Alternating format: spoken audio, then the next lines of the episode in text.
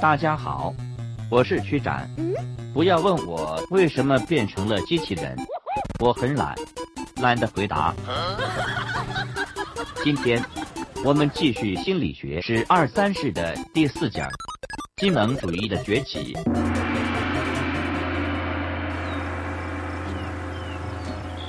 一八三八年，动物园里一只叫做珍妮的猩猩，让人们蜂拥来参观它。珍妮十分的孩子气，她非常像人类，能够自己坐在桌子边，穿着小女孩的衣服，用人类的勺子吃饭，用人类的杯子喝茶，甚至还能听懂饲养员的话。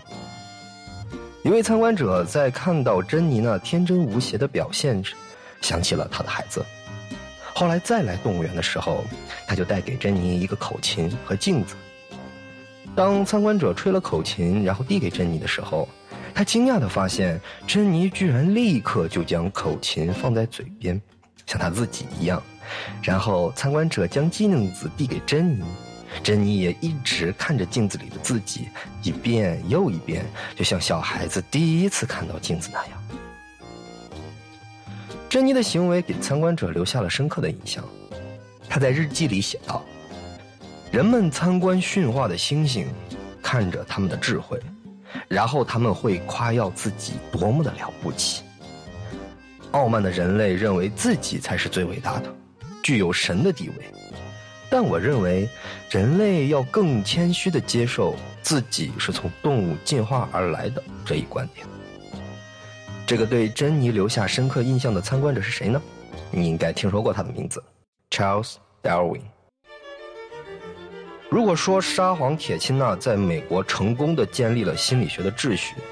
那他倒行逆施的实验流程和毫无人情味的社交圈子，让诸多美国的心理学家迫切的想要打破这个秩序。科学的进步日新月异。就在铁钦纳保持守旧的构造主义理论的时候，革命的烽火早已点燃了整个美国。还记得1898年铁钦纳在《哲学评论》杂志上发表的《构造主义心理学公社》那篇文章吗？那篇文章成为了革命的导火索。为了建立自己构造的这样的理论，铁钦纳设立了“机能”的这一个词语来加以举反例。但没想到，恰恰是他自己为自己的反抗者建立了一个这样的理论基础。很快就有大批的心理学家追本溯源，从“机能”这个词语追溯到几位早期学者的经典理论当中。机能主义学者们的初创目的，只是为了对抗暴君铁钦纳的构造主义和他老师冯特的实验心理学。在他们看来，这两种心理学实在是过于狭隘，没能说明一个非常重要的问题：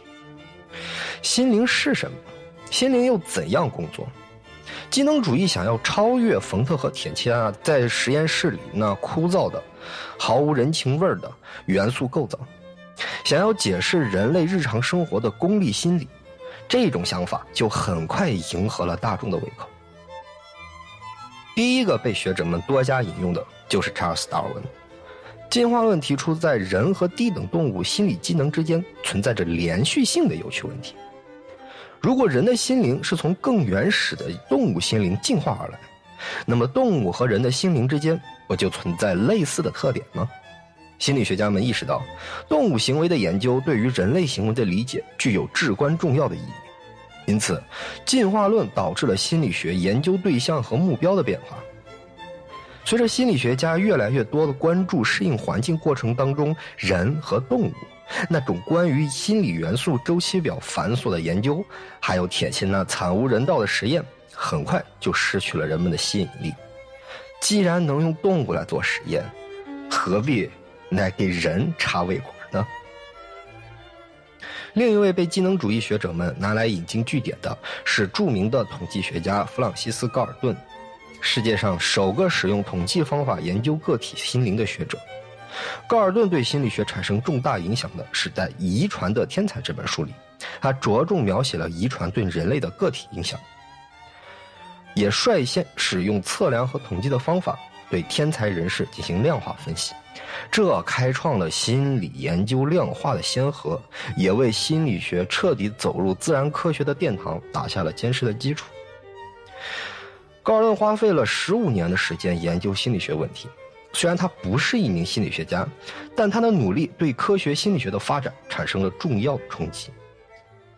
他的领域和方法涵盖了适应、遗传、对环境、物种的比较，包括儿童发展、问卷方法、统计技术、个体差异和心理测验。单就影响力来说，高尔顿比冯特对美国心理学的发展产生了更大的影响。在以这两位为首的学者们的理论武装下，一场为了抵抗构造主义的名为机能主义的心理学运动轰轰烈烈地展开了。站在这场运动中最前列的就是美国意识心理学的先驱，现代公认心理学史上重要性仅次于冯特的机能主义标杆威廉·詹姆斯。詹姆斯出生于纽约城市宾馆的阿斯特大楼，他的家庭声名显赫，极其富有，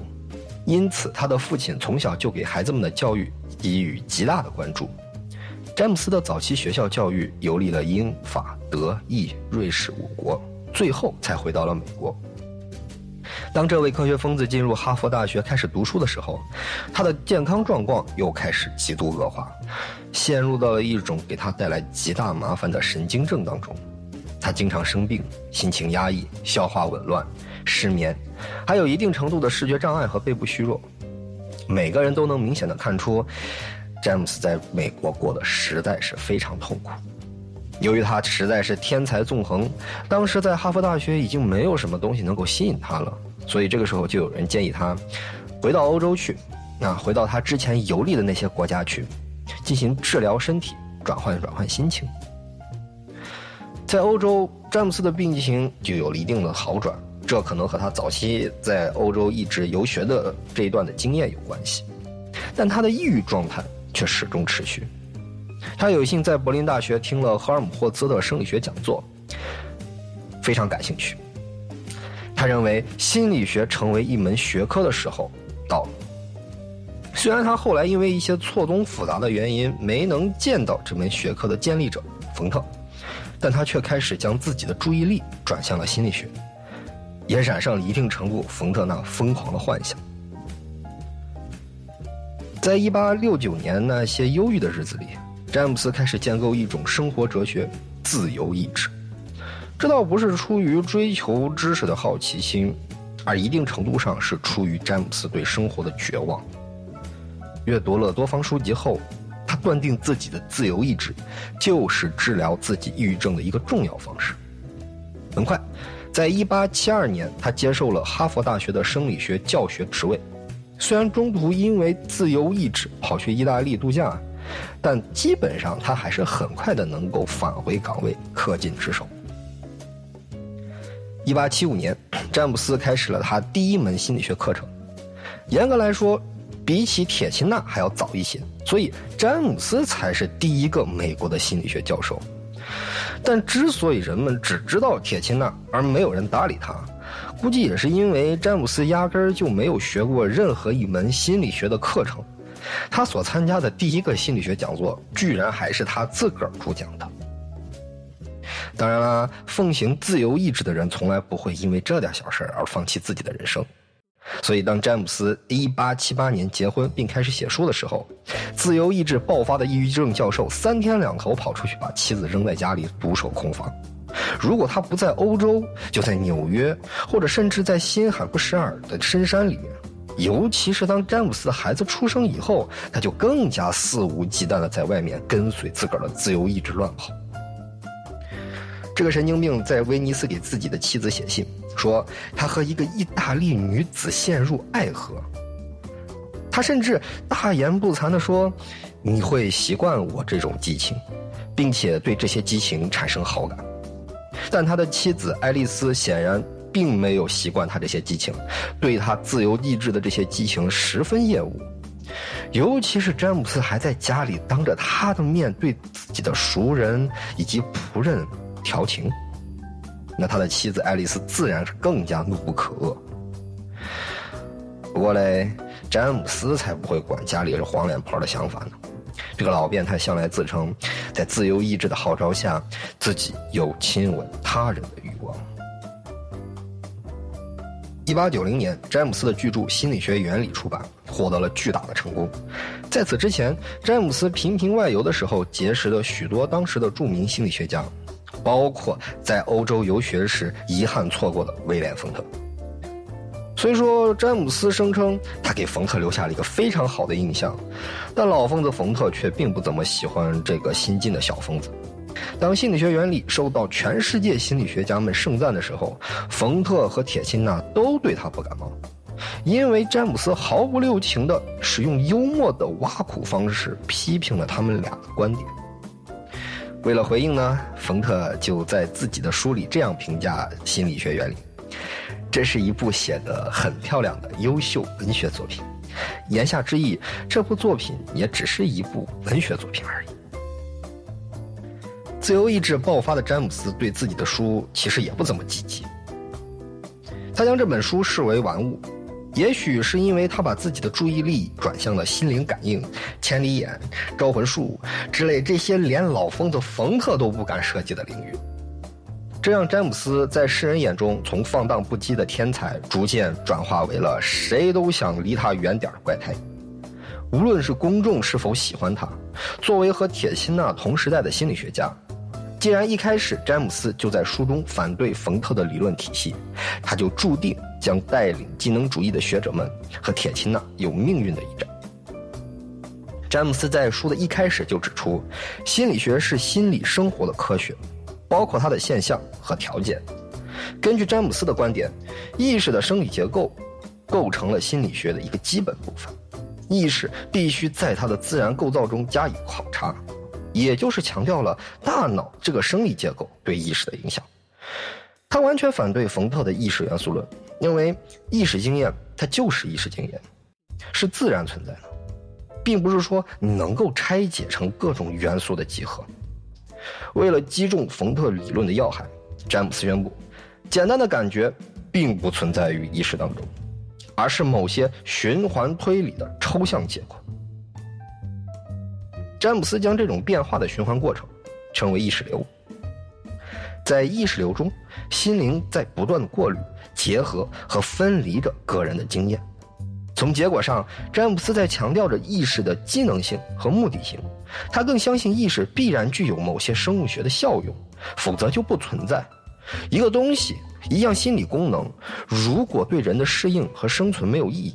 那它又何必会为人所用或和拥有呢？詹姆斯的意识流理论鼓舞着机能主义的拥趸，引发了机能主义运动的狂潮。所以，很多的教材中都认为机能主义的创始者就是詹姆斯。然而，就和冯特与构造主义的关系一样，詹姆斯从来都没有使用另一位拥有诸多第一的杰出记录人物——格兰维尔·斯坦利·霍尔。他是世界上第一个心理学实验室的第一个美国学生，创建了第一个美国的心理学实验室，也创办了第一份美国心理学杂志，美国克拉克大学的第一任校长。成为美国心理学协会的第一任主席，也是第一批应用心理学家之一。霍尔被称为心理学界的达尔文。一八七四年，冯特的生理心理学原理想起了他对这门新兴学科的兴趣，让这个上半辈子因为职业选择困惑的家伙，再次产生了对职业选择的困惑。一八七八年，他无愧于第一之名，拿到了美国心理学的第一个博士。之后，他就前往莱比锡跟随冯特学习。但说实话，冯特并没有能对霍尔产生什么影响。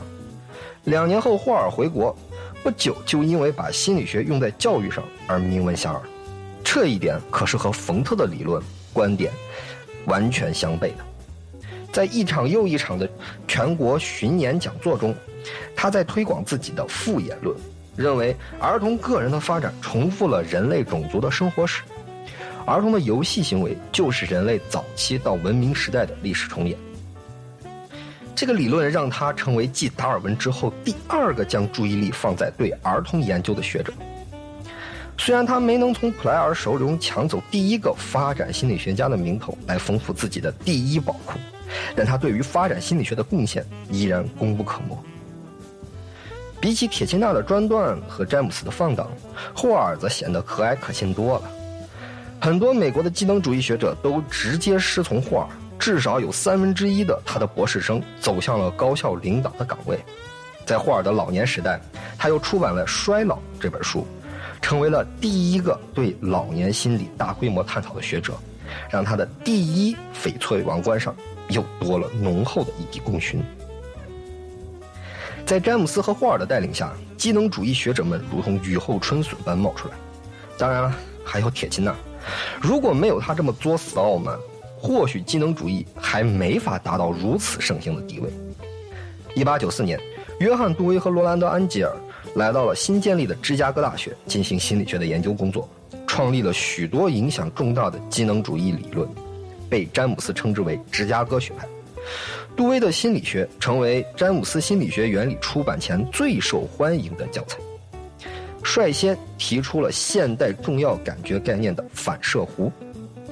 安吉尔则在杜威离开芝加哥大学后承担了机能主义的发展工作。让芝加哥大学成为了机能主义心理学家的主要训练营地，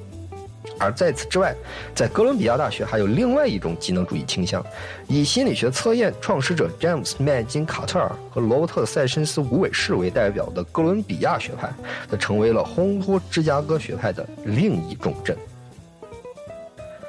构造主义者的迅速且充满正义对机能主义运动发起了攻击。美国科学心理学分别以康奈尔大学的铁钦纳和芝加哥大学的杜威为首，分裂成了两个阵营，相互的非难、指控和反指控穿梭于两个敌对的阵营之间，每一方都充满了正义感，相信自己才占有着绝对真理。构造主义指责机能主义偏离实验室的研究方法，鄙视心理学的知识在现实世界中缺乏信度的任何应用，而同样的。机能主义则不屑于构造主义那清高的姿态，对于维持一门毫无推广效度的基础科学毫无兴趣。这样一来，再次唤起了长久以来存在于基础科学和应用科学之间的绝对争论。现代的基础科学与应用科学之间的争论，当然已经不像那个年代那么激烈。机能主义主张解决现实问题的观念，在此功不可没。一九二七年，铁钦纳去世后，构造主义的理论已经渐行渐远，他所建立的大厦土崩瓦解。到了一九三零年，机能主义实际上已经取得了完全的胜利，在机能主义者的影响下，心理学已经不再仅像是象牙塔中的珍宝，它走出大学，面向社会，为社会提供了一系列实用性的服务。心理测验、临床治疗和工业心理学逐渐成为应用社会学科的主流，直到现在，心理学的理论和研究方法也在不断影响着其他社会学科的产生与发展，潜移默化中影响着一切和人类有关的学科领域。自机能主义开始，心理学正式进入了应用学科的时代。今天的分享。到这里就结束了，感谢您的收听。欲知后事如何，请听下回分解。